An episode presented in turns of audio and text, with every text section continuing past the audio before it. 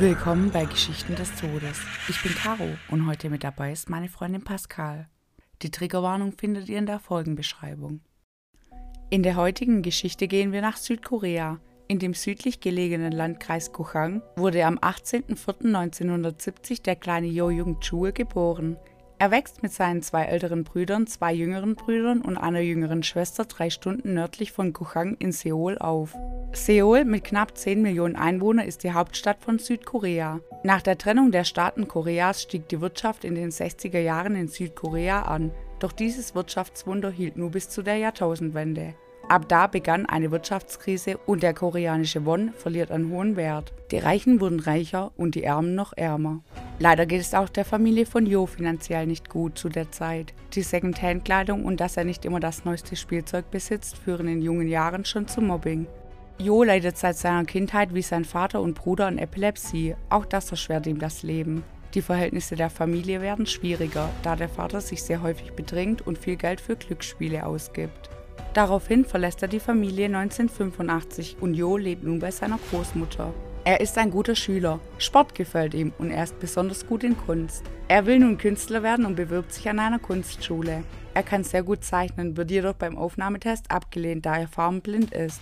Er zieht zu seinem Vater und studiert ab 1988 an einer technischen Hochschule. Der nun 18-jährige Jo hat große Probleme, sich anzupassen und beginnt ab da seine kriminelle Laufbahn. Er klaut seinem Mitbewohner 23.000 Won und wird für 10 Monate wegen Diebstahls verurteilt. Sein Vater stirbt und so zieht er nach der Haft zu seiner Mutter. Zwei Jahre später, 1991, wird er erneut wegen Diebstahl verurteilt. Wieder in Freiheit überlegt er sich, einen anderen Weg einzuschlagen und selbst Polizist zu werden, scheitert jedoch wieder bei der Aufnahmeprüfung durch die Farbenblindheit und die Epilepsie. Dies frustriert ihn zwar sehr, kommt dadurch aber auf die Idee, sich gelegentlich als Polizist auszugeben, um von anderen Menschen Geld zu erpressen. In dieser Zeit lernt er seine Freundin kennen, die er 1993 heiratet. Er kann sein Familienglück jedoch nicht genießen, da er zu diesem Zeitpunkt weitere acht Monate wegen Einbruchdiebstahl in Haft sitzt. Als im Oktober 1994 sein Kind geboren wird, scheint er eine kurze Pause der Verbrechen zu machen. Er bricht jedoch später erneut in Häuser ein, um dort nach wertvollen Gegenständen zu suchen. 1995 wird er wegen Verkauf von illegaler Pornografie zu einer Geldstrafe von 3 Millionen Won verurteilt. Es bleibt drei Jahre still. Erst im Jahr 1998 wird er wegen Raub, Fälschung und Identitätsdiebstahl zu zwei Jahren verurteilt. Während der Haft am 27. Oktober lässt sich seine Frau von ihm scheiden. Nach der Haft wird er im Jahr 2000 für die Vergewaltigung einer 15-jährigen Schülerin zu drei Jahren und sechs Monaten Gefängnis verurteilt. Nun ist er geschieden und arbeitslos, was ihn erneut dazu bringt, sich als Polizist auszugeben. Seine Armut bestärkt den Hass, den er auf die Reichen hat, immer mehr. Die darauffolgenden Tage werden seine Gedanken immer düsterer. Er hat sogar den Drang, seine Ex-Frau umzubringen. Er entscheidet sich, seines Sohnes zuliebe, dagegen. Am 24. September 2003 schlendert er durch die Straßen in dem südlich gelegenen Reichenviertel Sinsadong und hält Ausschau nach Häusern, die aussehen, als würde es viel zu holen geben. In das Haus des 73-jährigen Professors, welcher mit seiner 68-jährigen Frau schon im Ruhestand lebt, bricht er jetzt ein. Er geht durchs Haus und trifft im Schlafzimmer auf das Ehepaar. Er greift nun den Mann an und sticht ihm mit einem Messer in den Hals. Anschließend schlägt er mit seinem Hammer auf die Frau ein. Er schnappt sich eine kleine Menge an Bargeld und zieht die Haustür hinter sich zu. Als er nun bemerkt, dass er das Tatmesser vergessen hat, bricht er erneut ein, um es zu holen. Die Leichen werden am nächsten Tag von dem Sohn und der Schwiegertochter gefunden. Diese waren den ganzen Tag besorgt, da die 68-Jährige heute Geburtstag hätte und sie sie nicht erreichen konnten. Die Polizisten stellen fest, dass etwas Bargeld fehlt, doch die großen Mengen an Geld sowie wertvoller Schmuck zurückgelassen wurde. Dies war sein erster Mord im Alter von 33 Jahren. Doch nur zwei Wochen später macht er sich erneut auf die Suche nach einem wohlhabenden Haushalt. Dieses Mal in der Gegend Gugidong. Er stoßt auf das Anwesen eines Anwalts. Doch es scheint niemand zu Hause zu sein. Der reine Raub reicht ihm nicht aus und entscheidet sich daraufhin, in das Nachbarhaus, wo Licht zu brennen scheint, einzubrechen. In der Küche bringt er zuerst die Haushälterin um, welche mit dem Kopf nach unten gerichtet auf dem Boden der Spülmaschine zusammensackt. Als er gerade dabei ist, das Haus zu verlassen, begegnet er der 60-jährigen Hausbesitzerin, bedroht sie, ob noch jemand im Haus sei, und erschlägt sie danach mit seinem Hammer. Er weiß nun, dass sich der Sohn im oberen Stock aufhält und sucht diesen auf. Auf ihn schlägt er ebenso mit dem Hammer ein. Der Vorfall wird am nächsten Tag von dem Ehemann Ko Jung-won gemeldet. Zum Tatort kommen ein Profiler und fünf Forensiker. Die Polizei kann zwei kaum sichtbare Fußabdrücke sicherstellen. Die Schädel der Opfer waren so sehr eingeschlagen, dass die Tatwaffe zu diesem Zeitpunkt unklar ist. Nur eine Woche später, am Mittwoch des 16. Oktober 2003, ist Jo in dem Viertel Gangnam-gu unterwegs. Dort verschafft er sich Zugang in die Millionärsvilla von Jo Yun-hee, schlägt auf die 60-jährige Besitzerin mit seinem Hammer ein und flüchtet vom Tatort. Sie lebt noch, wird von ihrem Bruder gefunden, doch kurze Zeit später erliegt sie ihren Verletzungen. Auch dort kann die Polizei Fußspuren auf der Klimaanlage außerhalb des Hauses sicherstellen. Der Polizeipräsident Park Ki-ryun aus Gangnam-gu sieht in diesem Fall einen Zusammenhang zu den Morden in Gogidong und fährt mit einem weiteren Kollegen zum Tatort doch die lokale Polizei will es als Einzelfälle betrachten. Noch immer hat die Polizei keine weiteren Hinweise zum Täter. Die Bürger der Stadt Seoul sind verunsichert. Ein Monat später, am 18. November 2003, bricht er in der Gegend Yongro-gu in ein Haus ein. Nachdem er die Haushälterin mit einem Messer bedroht, wo sich das Schlafzimmer befindet, erschlägt er sie danach mit seinem Hammer und sucht dieses auf. Dort sticht er mit seinem Messer auf ihn ein und erschlägt den 87-jährigen Besitzer. Nun versucht er einen Safe zu öffnen. Dabei schneidet er sich an einem Arm und entscheidet sich dafür, das Haus niederzubrennen, um die Beweise zu zerstören. Er flüchtet und die Feuerwehr kann den einjährigen Sohn, der im Nebenzimmer überlebt hat, retten. Auch hier kann die Polizei erneut einen Fußabdruck sichern und stellt eine Übereinstimmung mit den vorherigen Fußabdrücken fest. Es sind Schuhe der Marke Buffalo.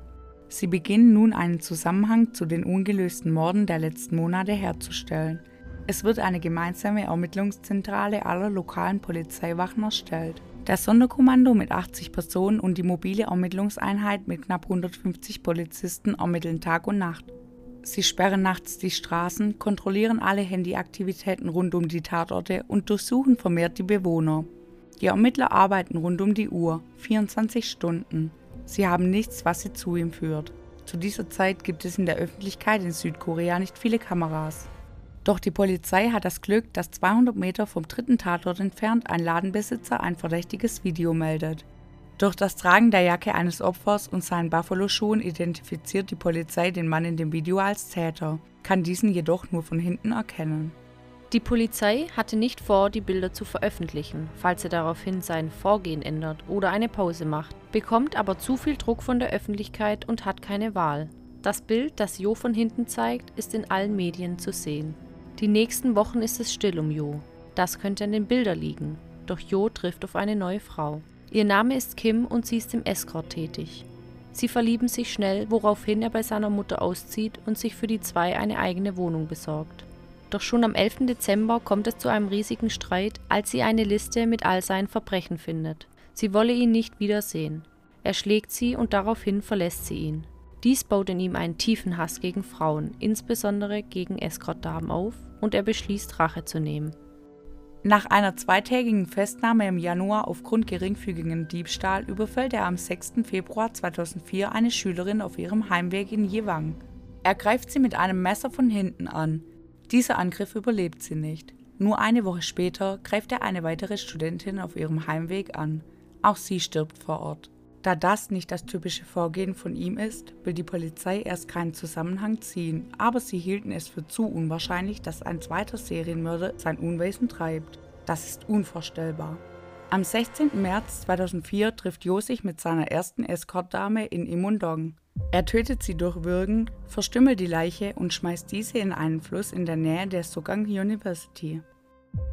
Knapp vier Wochen später, am 14. April, fährt Jo mit seinem Lieferwagen durch die Straßen. Er entdeckt an einer Ecke einen Drogendealer, hält an und lockt ihn in den Wagen, indem er angibt, Drogen kaufen zu wollen.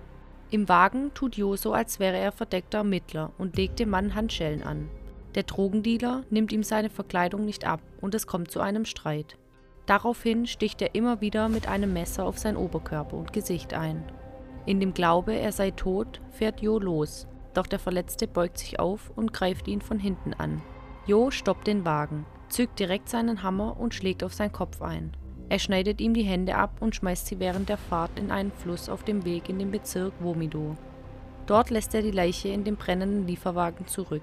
Von den Überresten der Leiche können keine Spuren mehr gefunden werden. Diese werden später an der Tatwaffe sichergestellt. Zwei der Brüder des Opfers begehen daraufhin Selbstmord. Am 7. Mai 2004 bestellt Jo eine 25-jährige Escortdame in seine Wohnung. Nachdem sie miteinander schliefen, lockt er sie in sein Badezimmer, schnappt sich aus dem Regal im Wohnzimmer den Hammer und erdrosselt sie damit. Danach teilt er ihre Leiche in 18 Einzelteile. Er bindet die Haare zusammen und hängt den Kopf zum Ausbluten an dem Klopapierhalter auf. Die Leber legt er sich zur Seite, um diese später zu verspeisen. Die Überreste wäscht er mit Wasser ab und stopft sie gemischt mit Kimchi, das ist fermentiertes Gemüse, in Plastiktüten. Er ruft sich ein Taxi, welches ihn in das Stadtviertel Seodaemungu in die Nähe des Bongwon-Tempels in die Berge von Seoul bringen soll. Als der Taxifahrer den Geruch der Plastiktüten hinterfragt, begründet Jo, dies ist gereiftes Kimchi von seiner Mutter. Der Taxifahrer lässt ihn dort raus und er läuft noch einige Meter zu einem flachen Land und gräbt dort ein 50 cm tiefes Loch. In dieses legt er die Knochen in anatomisch korrekter Anordnung hinein. Er dachte, er würde nicht noch einmal so eine gute Stelle finden und gräbt 30 cm entfernt ein weiteres Loch für sein nächstes Opfer. In den folgenden Wochen bringt er auf dieselbe Weise acht weitere Prostituierte um. Um den Körper noch besser kennenzulernen und die Anatomie noch besser zu verstehen, geht Jo in ein Krankenhaus und lässt sich von all seinen Körperteilen Röntgenbilder erstellen und ausdrucken. Dies soll ihm dabei helfen, beim Zerteilen der Leichen noch effizienter zu sein. Das verleiht ihm die völlige Kontrolle über seine Opfer. Drei seiner Opfer hat er verbrannt. Welchen Hintergrund das hat, weiß man nicht. Sein Hammer ist ein 4 Kilo schwerer selbstgemachter Vorschlaghammer, welchem er einen anderen, perfekt für ihn abgestimmten Griff anbrach. Anfang Juli macht Jo einen Fehler, indem er ein Telefon eines seines Opfers verwendet, um sich eine Escortdame zu bestellen. Der Bordellleiter, welchen den Anruf erreicht, war bis vor einigen Jahren noch selbst Polizist und meldet diesen Anruf direkt den Ermittlern. Zu dieser Zeit ist in Südkorea Prostitution verboten, ist jedoch nicht unüblich, da die Polizei korrupt ist und hin und wieder auf Deals mit den Bordellbetreibern eingehen, da diese als Informanten dienen. Ein Verschwinden der Prostituierten wird von den Bordellbesitzern nicht gemeldet, da diese sich selbst schützen wollen. Die Sexarbeiterinnen Uegbi und Joelsim berichten darüber, wie sie zu Sex gezwungen werden, dass ihnen kein Schutz geboten wird und niemand bemerkt, dass sie verschwinden. Sie werden von der Gesellschaft übersehen. Ein Problem ist es auch, dass sich die Escortdamen außerhalb des Betriebes mit den Männern treffen. So hat man keinen Blick mehr auf sie. Die Polizeipräsidentin Kim Hee-suk will Escortfrauen helfen, wird jedoch auch regelmäßig selbst bedroht. Die Betreiber würden sie und ihre Kinder umbringen. Er ruft also über dieses Handy an und verabredet sich mit der Dame. Doch als es zu dem Treffen kommt, passt Jo etwas nicht. Sie ist ihm zu groß. So geht sie wieder heim und er versucht sein Glück erst ein paar Tage später wieder. Es ist der 15. Juli 2004, 5 Uhr in der Früh. Er bestellt über dasselbe Handy eine Dame nach Grandmart in Mapogu. Sie läuft ihm entgegen, diesmal gefällt sie ihm. Doch sie hingegen nimmt ihn als einen merkwürdigen Kerl wahr und alarmiert den Bordellbesitzer, welcher mit dem Polizisten Yang Pichu schon auf ihren Anruf warten. Als die Polizisten an der Stelle ankommen, sehen sie Jo dabei, wie er ein Stück Papier im Mund hat. Darauf stehen die Namen von Frauen. Er versucht sich der Festnahme zu widersetzen und fünf Beamte sind nötig, um ihn in Handschellen zu legen. Sie sind sich nicht sicher, ob das ihr Mörder ist, aber wieso hat er sonst das Telefon und wieso sollte er sich so gegen die Festnahme wehren? Sie haben nun 48 Stunden Zeit, um Beweise gegen ihn zu sammeln, ansonsten müssen sie ihn wieder freilassen. Sie bringen ihn auf die Wache und anstatt wie üblich, dass ein, zwei Beamten ihn verhören, sammeln sich alle Ermittler im Verhörzimmer und warten nun auf seine Aussage. Er redet viel, doch bezüglich der Morde bekommen sie keinen Ton von ihm.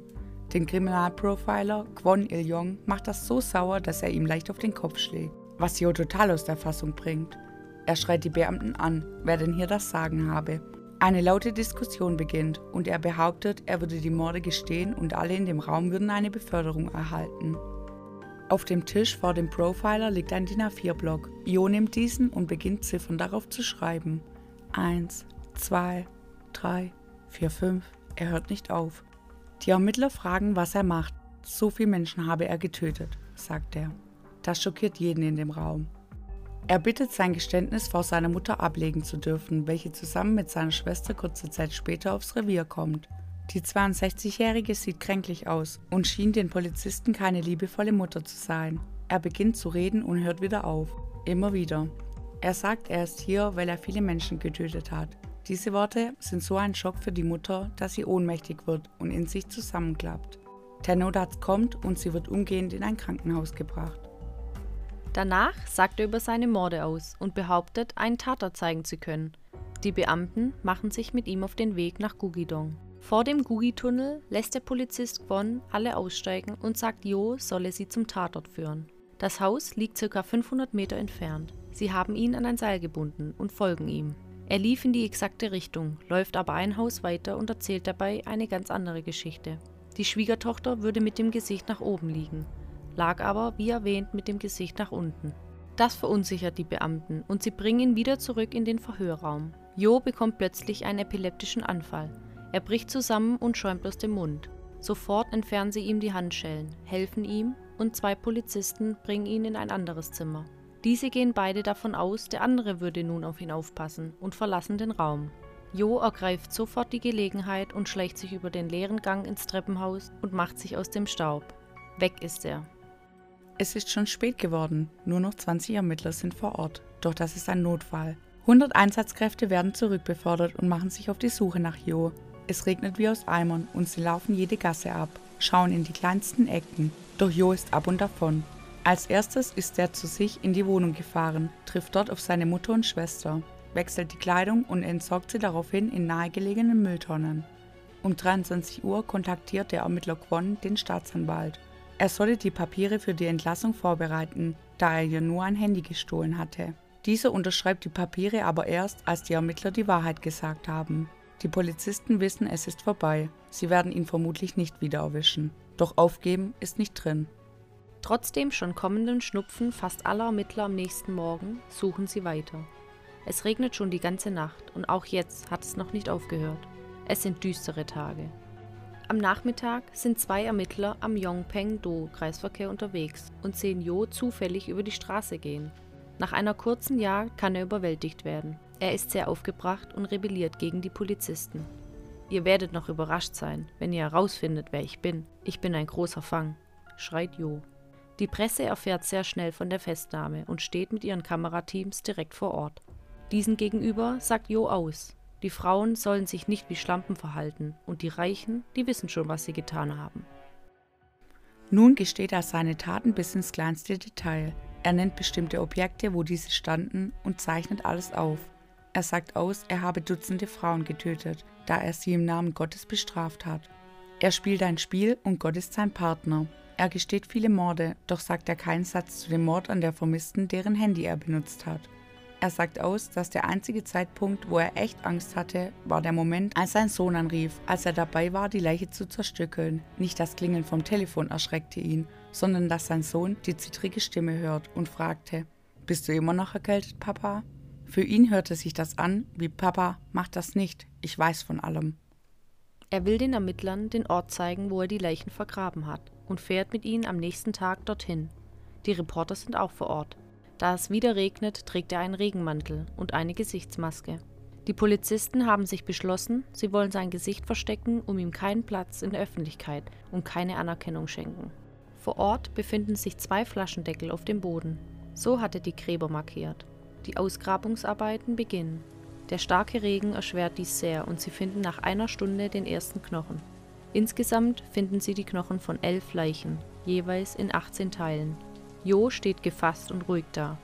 Obwohl die Polizisten der Meinung sind, keine Fingerabdrücke an den schon verwesenen Leichen zu finden, will die Forensikerin Kim es trotzdem versuchen. Sie nimmt an manchen Fingern mehr als 150 Proben, schafft es dann, jede einzelne zu identifizieren. Sie führt immer wieder Selbstgespräche und bittet die Opfer, ihr dabei zu helfen. Die Beamten untersuchen die Wohnung von Jo im dritten Stock. Dies ist sehr ordentlich und frisch geputzt. Eine Topfpflanze und eine Fischschale. Es sieht nicht aus wie bei einem Serienmörder. In seinem Zimmer finden sie auf dem Bett ein schwarzes Sammelalbum. Es ist voll von Zeitungsartikeln und persönlichen Notizen zu einer Vielzahl an Dingen wie Möbel, Schießkunst, Stereoanlagen, Luxusautos und Familienpaketreisen. Er hat aufgeschrieben, wie viel es kosten würde, eine solche Reise mit seinem Sohn zu unternehmen. So scheint es, als würde er von einem glücklichen Familienleben träumen. Ein Kinderbuch wurde im Bücherregal an der Kopfseite seines Bettes entdeckt. Ebenfalls findet man in der Wohnung ein Skizzenbuch mit Zeichnungen von ihm. Alles schien nun sauber zu sein, doch um bereits weggewischte Blutflecken zu erkennen, benutzen die Beamten Luminol und bemerken, dass das gesamte Badezimmer voller Blutspritzer ist. Die Wände, die Decke, alles voll. Er selbst nennt sein Badezimmer die Schwelle, die Schwelle zwischen Leben und Tod. Die Beamten finden raus, dass er in dieser Wohnung in den vergangenen drei Monaten rund 5000 Liter Wasser verbraucht hat, was so viel sind wie der Durchschnittsverbrauch eines Menschen pro Jahr. Die Mordwaffe wurde in der Nähe der Wohnung gefunden und ist der endgültige Beweis für seine Taten, da an diesem die DNS jedes der Opfer sichergestellt werden kann. Jo wird für den Mord an 20 Menschen angeklagt. Während des Gerichtsverfahrens sagt ein Psychologe aus, dass Jo eine asoziale Störung hat. Aber er ist nicht geisteskrank, was bedeutet, dass er den Unterschied zwischen richtig und falsch kennt und sich lediglich dafür entschied, es zu ignorieren, um diejenigen zu bestrafen, die er für unwürdig hielt. Im Dezember 2004 wird er für seine Taten zum Tode verurteilt. Im Alter von 53 Jahren befindet sich Jo noch immer im Todestrakt des Seoler Haftzentrums. Wie viele Menschen er getötet hat, ist nicht klar. Laut eigenen Aussagen könnten es 100 gewesen sein. Im Jahr 2008 erschien der südkoreanische Thriller The Chaser, der auf seinen Taten basiert. 2021 hat Netflix die Doku Der Regenmantelkiller Mörderjagd in Korea veröffentlicht und seit 2022 läuft im koreanischen Fernsehen eine Serie über seine Taten. Dies war die Geschichte von Jo Jung Chul. Um dich etwas aufzumuntern, erzähle ich dir noch eine Heldentat. Heute erzähle ich dir von Chuck Feeney. Er ist in New Jersey geboren und aufgewachsen und diente später als Funker der US-Luftwaffe im Koreanischen Krieg. Danach war er der erste in seiner irisch-amerikanischen Familie, der eine Universität besucht. Er finanzierte sich das Studium, indem er Sandwiches schmierte und an seine Kommilitonen verkaufte.